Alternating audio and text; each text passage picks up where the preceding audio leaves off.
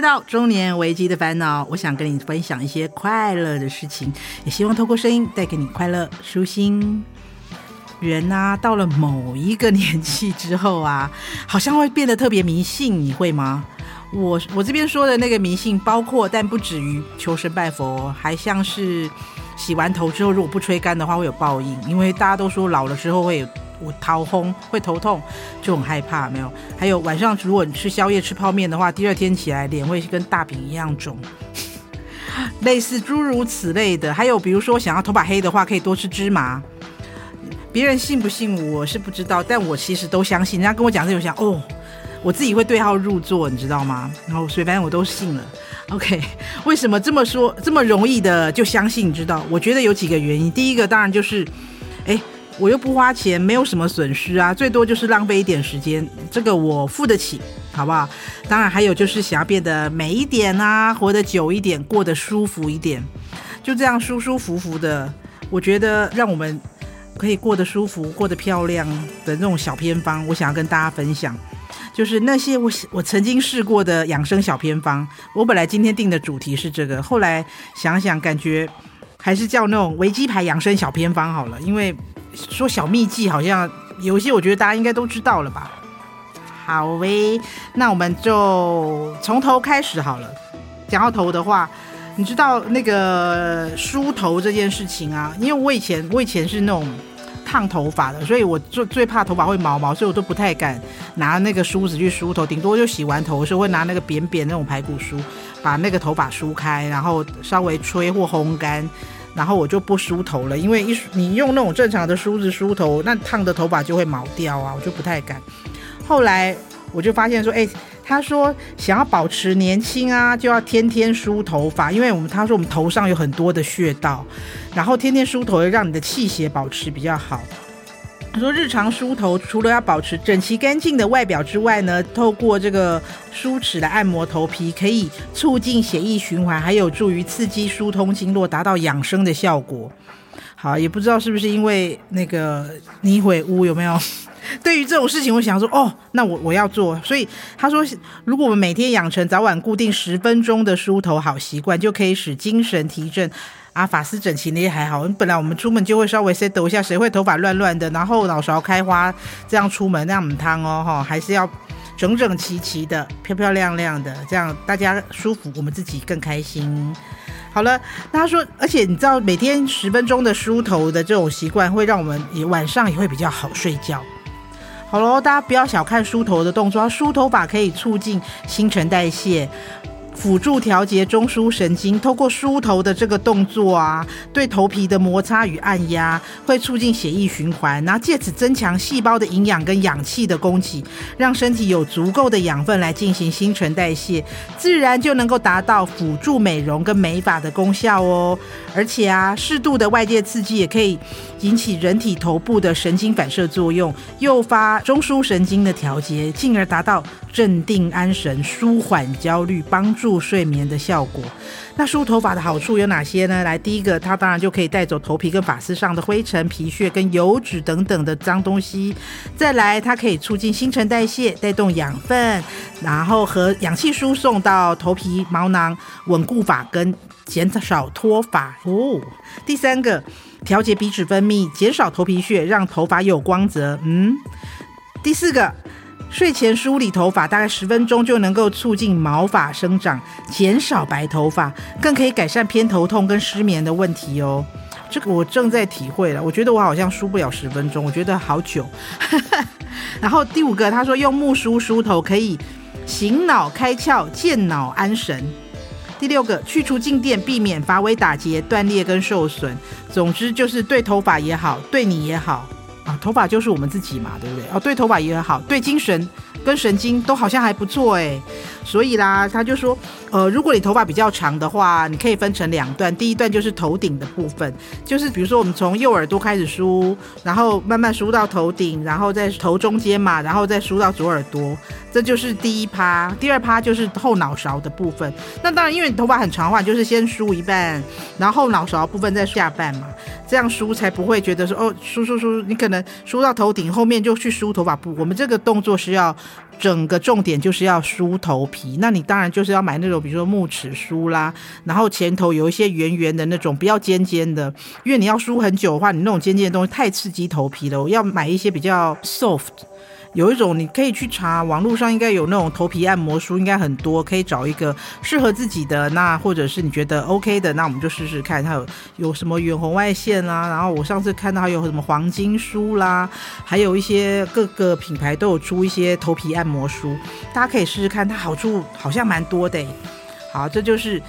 第一个想要带给大家的维基牌养生小偏方就是梳头，我觉得蛮有用的。因为像我，我很容易，比如说在换季的时候啊，我头就会蛮痒的，然后我头会有就是一颗颗的东西。因为我是干性头皮，好像很多人都觉得头皮很油，有没有？我是头皮很干，所以我要这样梳一梳，会让它气血走的比较好一点，然后比较不会那么干。嗯，大概是这样吧。好的，然后再来就是还有第二个，第一个就是梳头嘛。我觉得这个我现在正在试，因为我以前其实不太常梳头，我都用手拨一拨而已。我现在真的会努力的，我每天我就专门买一个梳子在我桌上，然后我看到我就拿起来梳。好的，还有一个就是月经不洗头，因为他说，哎，大家这个这个跟那个坐月子不洗头，我觉得有异曲同工之妙，你知道吗？他说。经期呀、就是在月经的期间呢、啊，最好不要洗头，因为这样你容易天下桃红。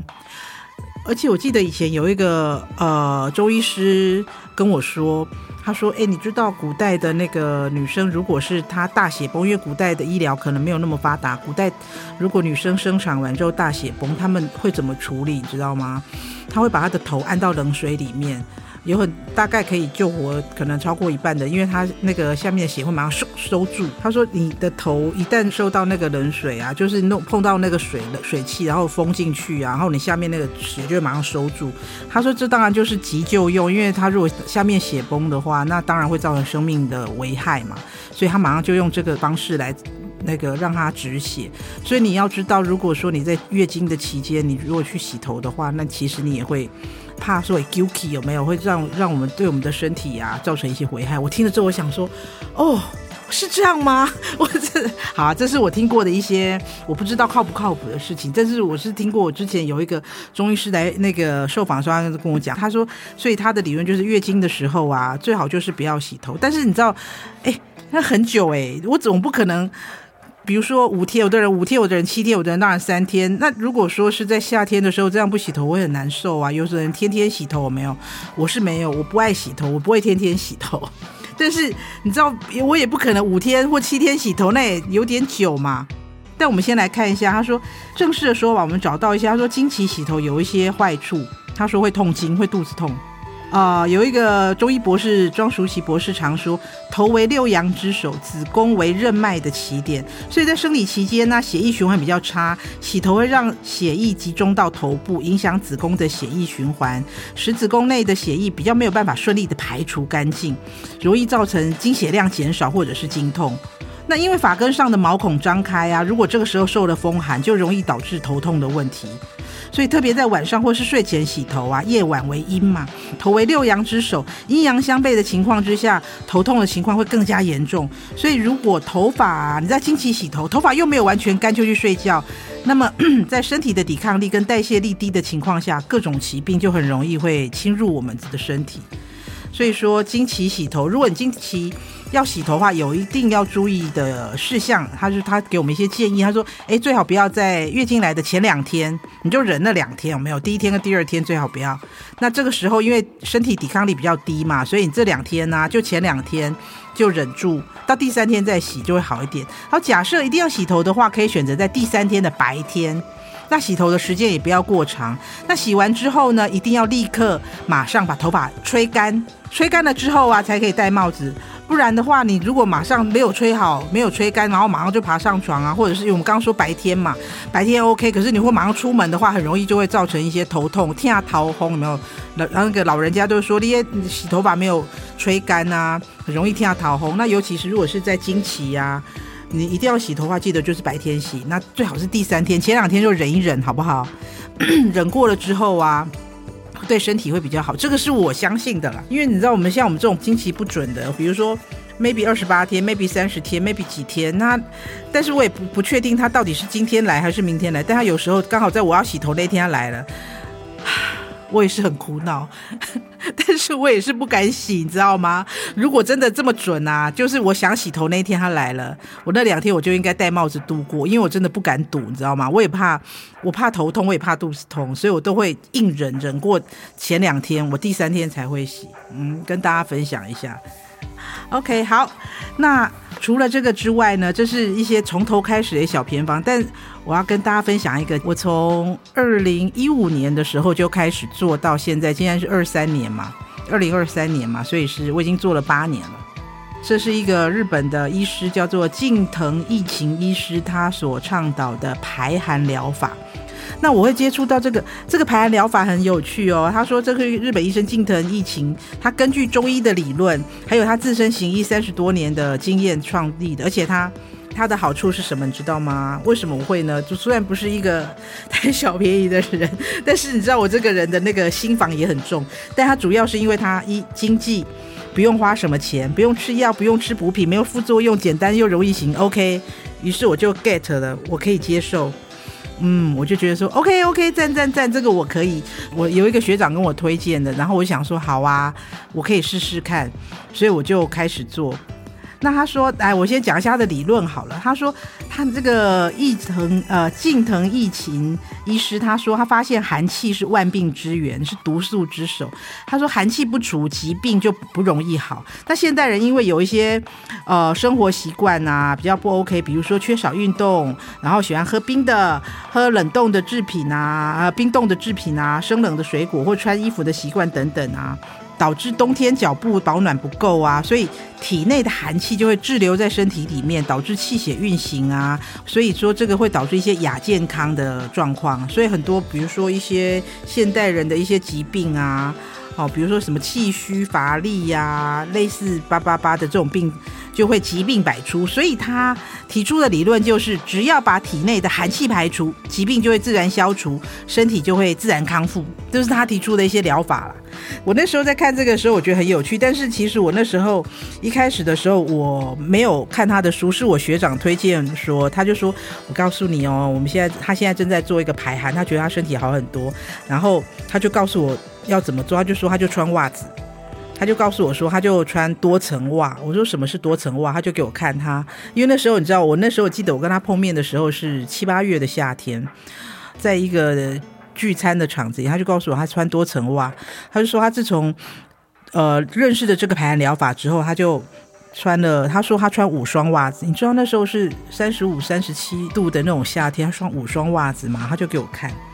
然后想，哇塞，学长这样脚不会湿掉吗？整个不会这种湿湿啊？他就说不会，他就告诉我一些理论。啊，就像我们刚刚说，就是排寒的理论。然后他就送我一本书，他就说这本书叫做《百病起于寒》。他就告诉我说，你这本书呢，我送给你，可以拿回去看看。他就告诉我说，其实啊，我们的下半身要保持温暖，上半身就让它凉爽，让它保持温度比较偏低一点，然后下半身让它比较保暖，这样就可以去百病，然后让我们身体比较健康。我就说，真的吗？然后于于是我们那一个场子里，大家其实是一个聚会聚餐，他就一直跟我讲这件事，我就想说好，我知道学长回去我就试试看。OK，于是我跟那个 那个场子，就是那个聚餐结束之后，我回去我真的就开始，我先先去买袜子，因为就穿多层袜嘛。而且我告诉你，买了袜子之后还要换鞋子，因为你穿了那么多层袜子之后，鞋子原来的尺寸是穿不下。我现在像我从那个时候开始，我也是穿多层袜，可是我夏天我真的穿不了五双。因为它那个还是有勒很有勒住嘛，还是很绑，所以我大概像我现在每天大概就是穿三双袜子，第一双是丝质蚕丝的五指袜，第二双是棉质的五指袜，第三双就是一般的棉质袜，我大概就穿三双。那可能 maybe 睡觉前我还会再多穿一双，就比较宽松、比较长一点的。你知道，我觉得这个东西很厉害的是，它现在很红，你知道吗？我那时候穿的时候，我觉得说我很难找到这个。合适的东西可以穿，因为大家都强调那个袜子它的包覆力很好或怎么样。可是你要穿很多层，就不能让它束缚力很好，因为很勒，越多层就会越勒。你穿了一整天就会勒出那个痕迹来，你就会觉得那个血液循环不太好嘛。所以我们就要尽量买一些宽松的袜子。那现在现在不会，现在我上网去那种拍卖网站或是一些那种。那个买卖的网站那边去上，我就打多层袜，哇塞，啪啪啪啪一堆那种多层袜跑出来，我还还蛮意外的。原来现在这个方式很红啊、我已经自己穿了这么久，然后你如果问我说有没有一些呃很神奇的改变或什么，我我觉得呃对，比较不容易感冒，嗯，那是真的。那你说会不会很热或怎么样？我觉得不会。我其实以前。呃，夏天的时候我还蛮容易脚汗的，但是我觉得我穿了之后，我其实就好了，诶，我没有那脚湿湿的踩在地上会有脚印的状况。我以前我最早最早我记得我以前就是如果太热的话我会，但是现在我觉得然后比较不容易感冒，然后呃，就是我觉得我每次都跟人家讲说，我觉得没有状况不就是最好的状况吗？就大家都很有事的时候，我会说我就会觉得说我我还好，那这样就很好了，我就觉得没事就好。好啊，好，好像有点相怨哈。好的，那那个这个我们来讲一下，他书中其实讲述的重点，其实当然就是排寒嘛。我们刚刚说的，他说寒气就是毒素之首嘛，养生先养暖，治病先治寒。这个近藤博士的理论就是，很多找不到原因，久病不愈啊，百治不得其解的困扰，都来自寒气，驱逐身体里面的寒害呀、啊。那最重要的就是要保持下半身的温暖。可以说，这个排寒疗法的重点就只是要做到说每天半身浴。他他的提倡就是每天半身浴。如果家里有那个浴缸的话，他就是每天就是下半身可以坐在那个浴缸里面，然后让它保暖。如果没有办法半身浴的话，那就是泡脚。他就是每天半身浴跟多层袜。那原则就是头凉脚暖。就上半身头的部分啊，要保持凉爽；那下半身嘛，包括脚的部分要保持温暖哦。当然还有，他也建议说我们吃八分饱就好了。那这样说起来好像很容易，对不对？在台湾，其实台湾很热，你知道，像这种天气的温度，每次跟他讲说我穿多层袜，他就说真的假的？我就说呀，而且我已经穿了八年喽。哈哈哈，这其实我觉得不难呐、我现在整天是除了洗澡我要把袜子脱掉之外，我整天都是穿着袜子。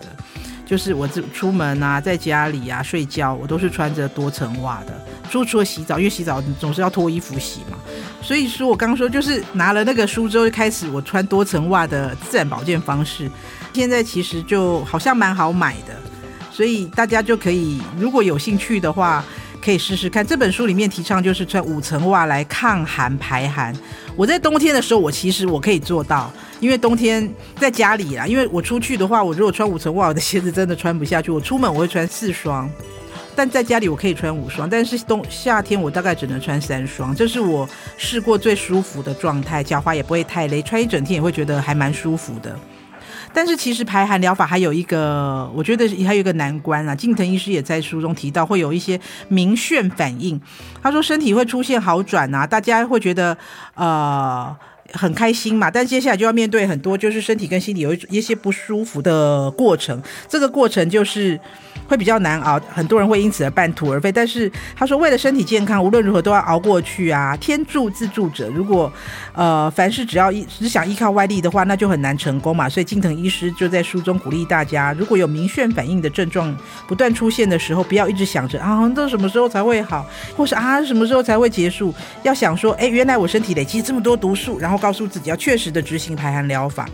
那我自己的经验是，我大概在穿袜子穿一个礼拜之后，我有一天晚上突然觉得头超晕，就是那种天旋地转。在我想说，我是不是中耳还是怎样有问题？这样，然后我那天就很早就睡了，因为真的很晕啊，就天旋地转啊。后来我就有跟我学长讨过头，我学长就跟我说，那可能就是好转现象。那他问我说，后来呢？我说后来我第二天起来就好了。就说啊，那恭喜你。如果还有的话，应该就这样，因为我没有做其他的别的事嘛，就只有做这件事。那如果有这个反应，那可能就是我的。每一个人反应不一样，每一个人也不是只会有一次。你可能在过程中，你可能一直排寒排毒的过程中，可能就会有一些呃明显反应，你就可以把它当做是一些然后好转现象，然后去去接受它，然后觉得自己正在排毒就好了。OK，这是我的。嗯，一个自己的维基牌养生小偏方有没有？那大家其实我觉得也可以看书，这本书好像已经出蛮久，现在还买得到。它好像还有出第二本，但是我个人有把这本书看完，第二本我也有买了，但是我就没有那么认真在看。我第一本书我真的做很彻底，我真的就是夏天我真的没有办法泡脚，但冬天我真的是有买一个盆子回来泡脚，然后还有穿多层袜这件事情，我个人是很推荐，因为也你看嘛，很经济。符合我的需求，不花钱，也不是都不能说我完全没有花钱，我总是有买袜子，对不对？但这些东西我觉得说，呃，是很简单做到的，然后对我的身体健康有帮助的，那跟大家分享。嗯，其实还有，不过我觉得我们下次可以继续跟大家分享维基牌养生小偏方。今天就跟大家分享，就是梳头。还有经期不洗头，还有就是排寒疗法穿多层袜这件事。那其他的部分，我们我觉得我们就下次如果有机会来跟大家继续分享哦。如果有兴趣的话，哎，也可以跟我讲一下你有什么养生小偏方，我们大家一起好不好？比如说好睡的啦、舒服的啦，或者是一些奇妙的小偏方啊，可以跟我分享一下嘛。OK，好嘞，任何的意见想法，请留言给我们，或到 FB 搜寻“中年危机的烦恼”，跟我分享你的烦恼，或者是你朋友的烦恼。中年危机的烦恼，我们下回见喽，拜拜，拜拜。节目企划：方颖、钟燕，音乐设计、录音工程：李世先。我们下回见。